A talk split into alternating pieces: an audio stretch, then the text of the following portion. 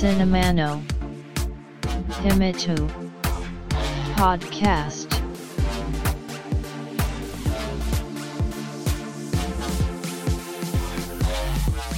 This broadcast is made by Cinema Podcaster Fuji Walker. お待たせしました。お待たせすぎたかもしれません。シネマポッドキャスターの藤岡です。ポッドキャストシネマの秘密の第150回です。今回お話ししたい作品は映画「シン・ウルトラマン」円谷プロのウルトラシリーズですね。いざ映画についてお話しする前に自分とウルトラシリーズの向き合い方どう接してきたかといった話をさせていただこうかなと思います。これを話すと世代が特定されていくのでちょっとあれではありますがテレビシリーズの「ウルトラマン80」の放送が終わりウルトラマンティカが始まるまでの長い冬の時代が幼少期にあたります。毎週ウルトラマンの活躍をテレビで心待ちにできた世代ではなく子供向け雑誌のテレビ組や図鑑などのグラビアや活字情報によってウルトラマンとはこうなんだと想像を膨らませた世代と言えます。そのためウルトラシリーズに対する渇望は強く当時構成を極めたレンタルビデオで過去のウルトラシリーズや海外で制作されたウルトラマングレートやパワードをお金を出して見ていました。つまり当たり前のように降ってきたものではなくこちらからアクションを起こさないと見れないものだったわけですね。レンタルビデオなんて当時は安くはありませんので1回レンタルしたら繰り返し何回も見ます。そういったこともあり苦労して見た際には大いに楽しみましたし今でも強く印象をつけられています。そして満を持して平成ウルトラシリーズいわゆるウルトラマンティガなどが始まる頃にはそこそこ大きくなってるわけです。毎週見れるようになったのに心は思春期真っ盛りですか？ら勝手なもんで。今更ウルトラマンかよと。ましてやジャニーズがウルトラマンに変身するのかよといった具合に見ようとしないわけですね。しかしふとした表紙にウルトラマンティガを見てしまうわけです。これ見た人はわかると思うんですがウルトラマンティガの後半ウルトラマンティガに変身する第5隊員の存在が希薄になっていくんですね。デウス・エクス・マキナじゃないですか。事態がどうしようもなくなった時にウルトラマンへと変身するためだけに第5隊員が現れます。これ裏事情としては第5隊員を演じた長野博は V6 としての活動が多忙を極めそのため出番を大幅に割愛せざるを得なかったとなっており他の主人公サイド。いわゆる防衛チームの面々が主役として話を動かしていくわけです。結果大河ドラマ群像劇として加速度的に面白くなります。ウルトラマンティガは毎週出てくるもそのティガに変身する人は出なくなっていくわけですが最終的にはみんながティガだと作品世界の子供たちがウルトラマンに変身しちゃうと。誰もが光になれると。制作上の制約を見事作品に消化するわけですね。これは傑作だと。そして続くウルトラマンダイナでは群像劇であったティガとウッテがあってウルトラマンに図らずもなってしまった青年の成長譚となっておりウルトラシリーズでも異色のエンディングを迎えます。ちなみにウルトラシリーズで好きな作品を選ぶとウルトラセブンを別格とするとこのウルトラマンダイナが一番かなと思う次第です。そんなこんなでウルトラマン冬の時代に幼少期を過ごしたおじさんがお送りするシネマの秘密第150回始めます。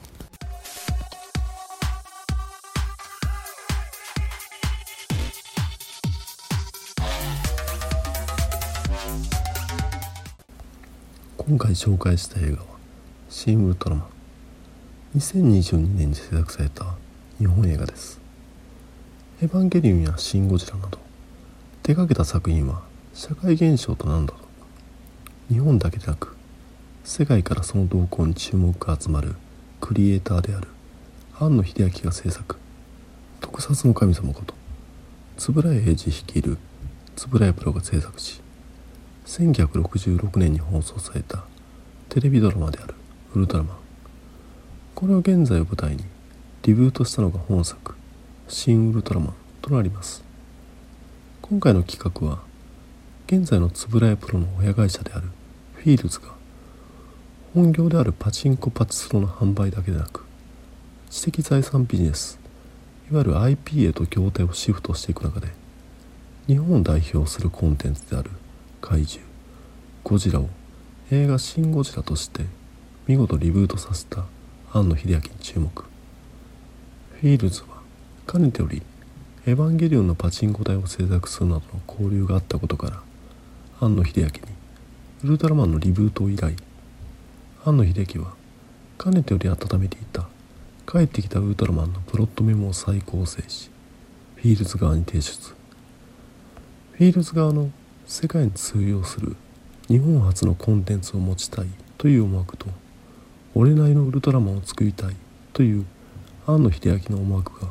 がっつりと一致し本作の制作が本格化していくわけです。このウルトラマンに対しては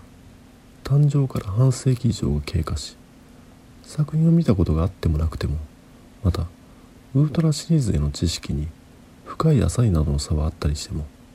基本的なウルトラマンに対する知識というのは日本人には備わっているように思います。例えば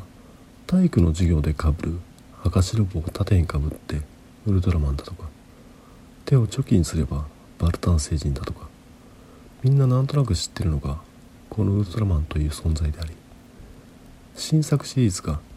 毎年のように制作されその映画版も定期的に公開されている人気コンテンツでもあるわけですから。こういった映画作品をわざわざ作る必要もないのではと思うわけですが。やはりそこは事業拡大のためなんですかね。ファミリー層をターゲットにしている新作シリーズとは一線を画し普段はウルトラマンを見ないであろう層をターゲットにまた海外での展開も視野に入れて庵野秀明に白羽の矢を立ったといったとこですか。じゃあ完成した作品はどうだったかという話をしていくわけですね。本作「シン・ウルトラマン」のクレジットにまずは注目すると庵野秀明の名前が各所にありますよね。企画制作にクレジットされるの分かります。そもそもの出発点は本人のプロットメモとされていますから。さらに撮影編集これはハリウッドでもよくあります。向こうはスタッフの組合の力が強く完全な分業制となっているためクレジットだけは別の人や名義に変わったりします。余談ですがスティーブン・ソダーバーグは自分で撮影し編集も行う監督ですが撮影監督の名義は父親編集の名義は母親となっています。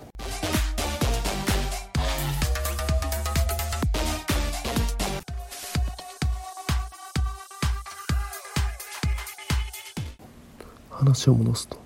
しかしながら本作「新ウルトラマン」の監督は樋口真嗣となっていて庵野秀明ではないわけですね。つまり撮影現場では庵野秀明は撮影も担当していますから現場にはいるけど俳優やスタッフに指示を出すのは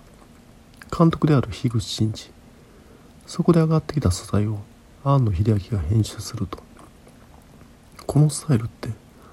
実写作品ではなくアニメでの制作スタイルを連想します。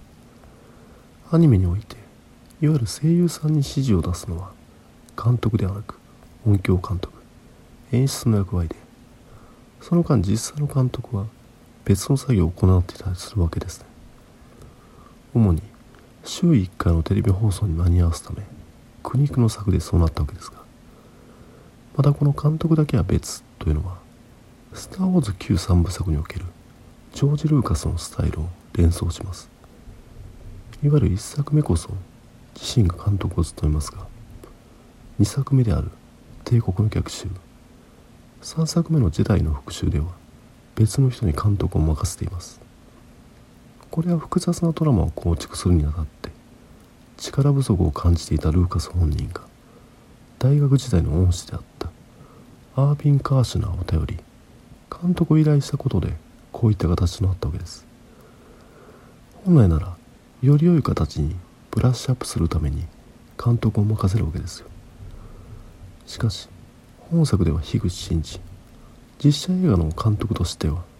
キャリアを積んではいますが彼の最高傑作としてタイトルを一つ挙げろと言われると大体みんな樋口真嗣が監督ではなく得意監督を務めた映画「ガメラ2」を挙げると思うくらいに残念ながらドラマ演出に秀でた才能があるなんて評価ではないわけです。本作「シン・ウルトラマン」のキャッチコピーポスターの中に書かれている言葉はそんな人間が好きになったのかウルトラマンですが監督を人の手に委ねる庵野秀明自体はそんなに人間を好きになってはいないのかなと感じた次第です。また実際の映画を見るとスタッフロールの最後に監修庵野秀明とクレジットされていたり結局のところトップは俺なんだと。これは映画「シン・ゴジラ」の経験を経て樋口真嗣の役割はこの形になっているとは思うんですが庵野秀明の脚本に対して忠実な素材を取ることに尽力したとは樋口真嗣はインタビューで語っていたり実際の樋口真嗣のポジションは他の映画でいうところの助監督ですよね。実際の撮影現場なのでは助監督は監督が現場に入る前にその背景となるエキストラや技術スタッフの演出を行いいざ監督が入ると微調整を行うという流れです。といった感じに映画本編よりもその制作過程に興味が湧いてしまう作品が本作「シン・ウルトラマン」気になるお話はというと映画情報サイトの映画 .com によるとこんな感じ。怪獣と呼ばれる謎の巨大生物が次々と現れその存在が日常になった日本。通常兵器が通じない怪獣に対応するため政府はスペシャリストを集めて怪獣特設対策室戦銃班通称家督隊を設立。班長の田村公夫作戦立案担当官の上永真司ら家督隊のメンバーが日々任務に当たっていた。そんな時大気圏外から銀色の巨人が突如出現。巨人対策のため家督隊には新たに分析官の浅見弘子が配属され上永とバディを組むことになる。このポッドキャストはネタバレをしないというコンセプトですので基本的には公開されている予告編テレビスポットやあらすじの範囲内でこの作品について話していこうと思うんですが。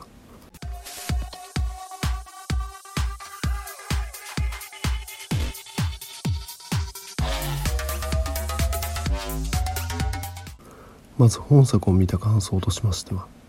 100点をマックス。大満足とすると映画「シン・ゴジラ」は100点。映画「新エヴァンゲリオン劇場版」は80点。本作「シン・ウルトラマン」は60点といったところになります。払った鑑賞料金の元は取れる面白い映画です。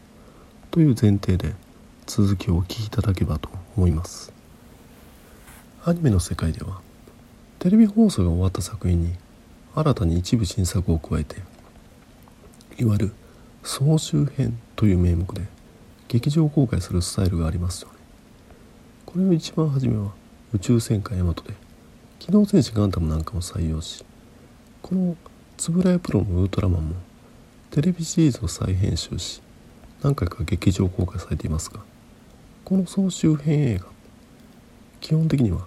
テレビで何十話と放送されたものを1時間2時間にまとめるわけでダイジェスト版といった雰囲気が強くなるわけですね。そのためさっきのあれ何だったのと思っているうちに次の展開と。なんだかせわしなく気がつけば終わりと。そう何本も総集編映画を見てるわけではないんですが。一回通してそのテレビシーズンを見ている人向けの名場面集が総集編映画なんだろうなと感じています。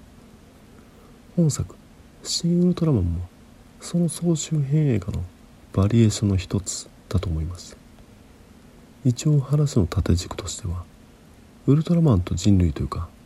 家督隊との交流が描かれております。だいたい5話分をつないでいる印象です。1話2話を映画スケールに引き伸ばすのではなく丸ごと映画の中にお話を放り込んでいます。1話二十数分それが5話分ですから百数分そこにオープニングエンディングを足してだいたい本作の上映時間112分となりますこの総集編スタイルの結果予告編でも分かりますがさまざまな怪獣や宇宙人の姿やそれと戦うウルトラマンがいっぱい見ることができたわけです。これは嬉しいなと思いますがこのスタイルで2時間見続けるのって人間ドラマに求心力がないと辛いですよね。本作の監督は前述した通り樋口真嗣です。ウルトラマンですから地球上で活動する際は人間の姿を借りるわけです。やはり人間ドラマが主体とならざるを得ないわけでちょっと余談ですがこの人間の姿になるというのもテレビシリーズの制約から生まれた発想で当初のウルトラマンの企画ではヒーローとして正義の怪獣ベムラーが設定されこれが悪い怪獣と戦うとされたわけです。しかしドラマに介入するのに怪獣では制約が多く宇宙人であるウルトラマンへと変更。仮の姿として人間の姿になれると設定され人間たちのドラマに介入すると。こうすることでお話の幅を広げることができたわけですが別にウルトラマンがウルトラマンの姿のままドラマに介入してもいいわけです。30分のテレビシリーズでは無理でもこれは映画ですから。映画「シン・ゴジラ」ではゴジラを成長に合わせてシルエットが変わるといった具合にそれは別の怪獣ヘドラじゃないのといった改変を行った庵野秀明にしては。本作ではそこまで冒険していないわけですね。オリジナルに忠実です。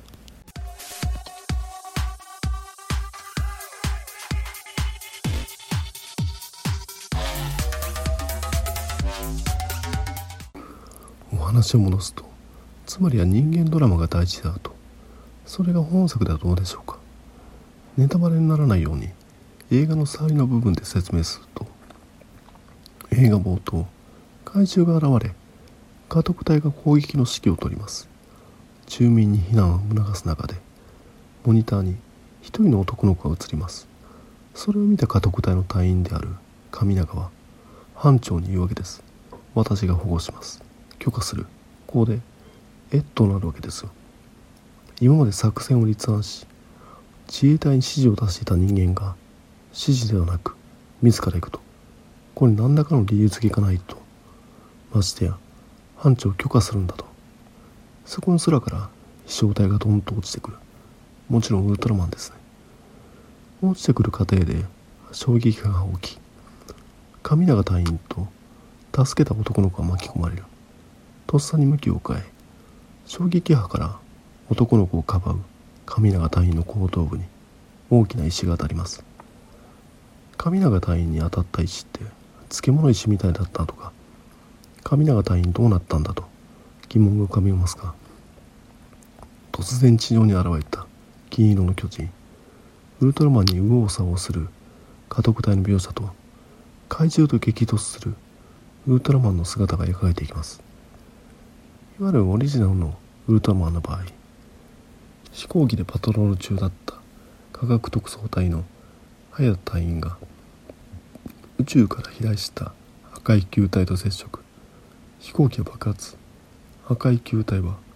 ウルトラマンで早田隊員に事情を説明します。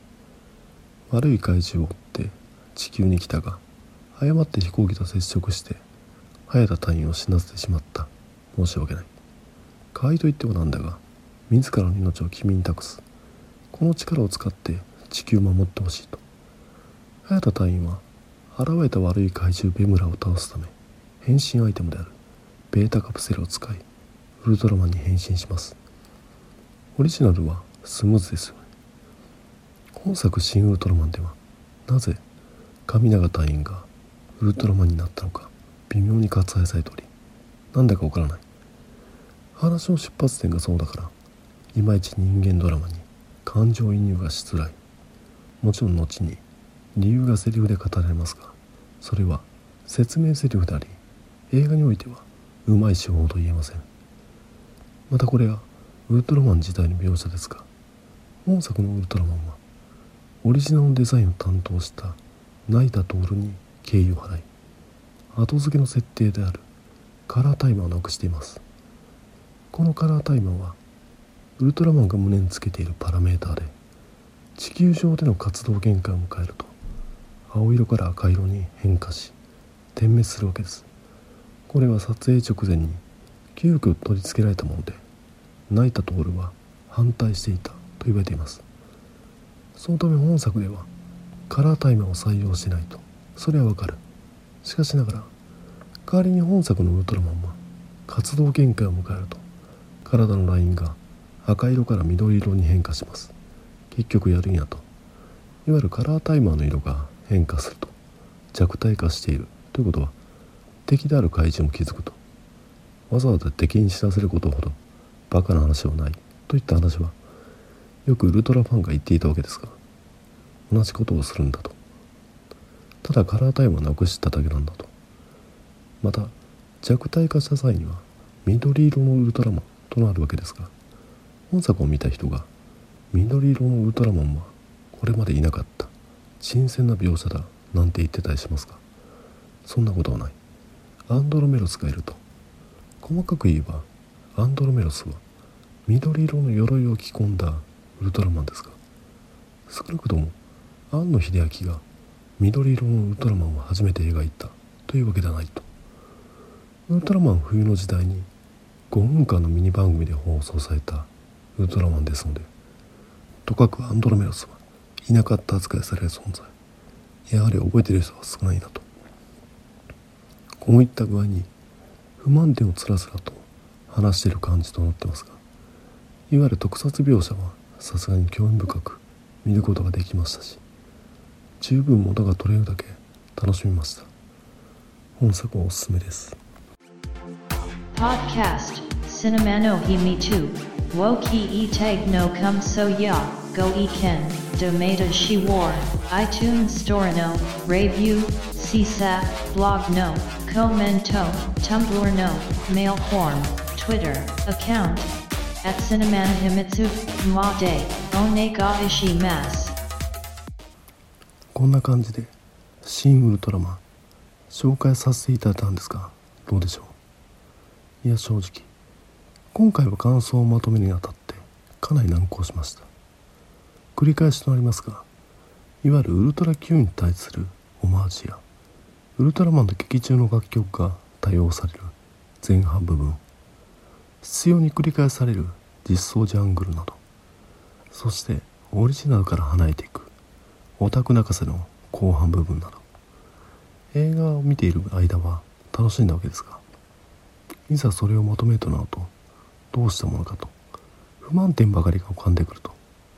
これ多分幼少期からの蓄積でいわゆる俺なりのベストな形のウルトラマンが構築されており原理主義じゃないですか。そこから一歩でも離れ否定したくなってしまうわけですよ。しかしながらオリジナルにおいては脚本は上原正蔵や金城哲夫。監督はもちろん実相寺哲夫や三田和穂などなど複数の人物が切磋琢磨しさまざまなドラマを盛り込んだ39話があるわけでオリジナルはもっと懐の深いシリーズなわけですね。それをいかに庵野秀明といえど2時間でまとめられるわけもなくこの映画「シン・ウルトラマン」はいわゆる番外編スペシャル版のようなもの。これはこれで一つの側面を切り取ったものですね。改めて本作おすすめです。さあこれで今回の配信は終わりですが第150回が最終回にならないことを願ってます。お聴きいただきありがとうございました。繁栄と長寿を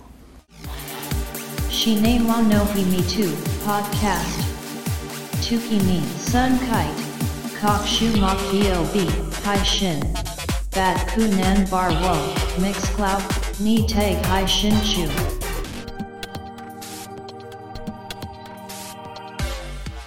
In to enjoy the next broadcast distribution.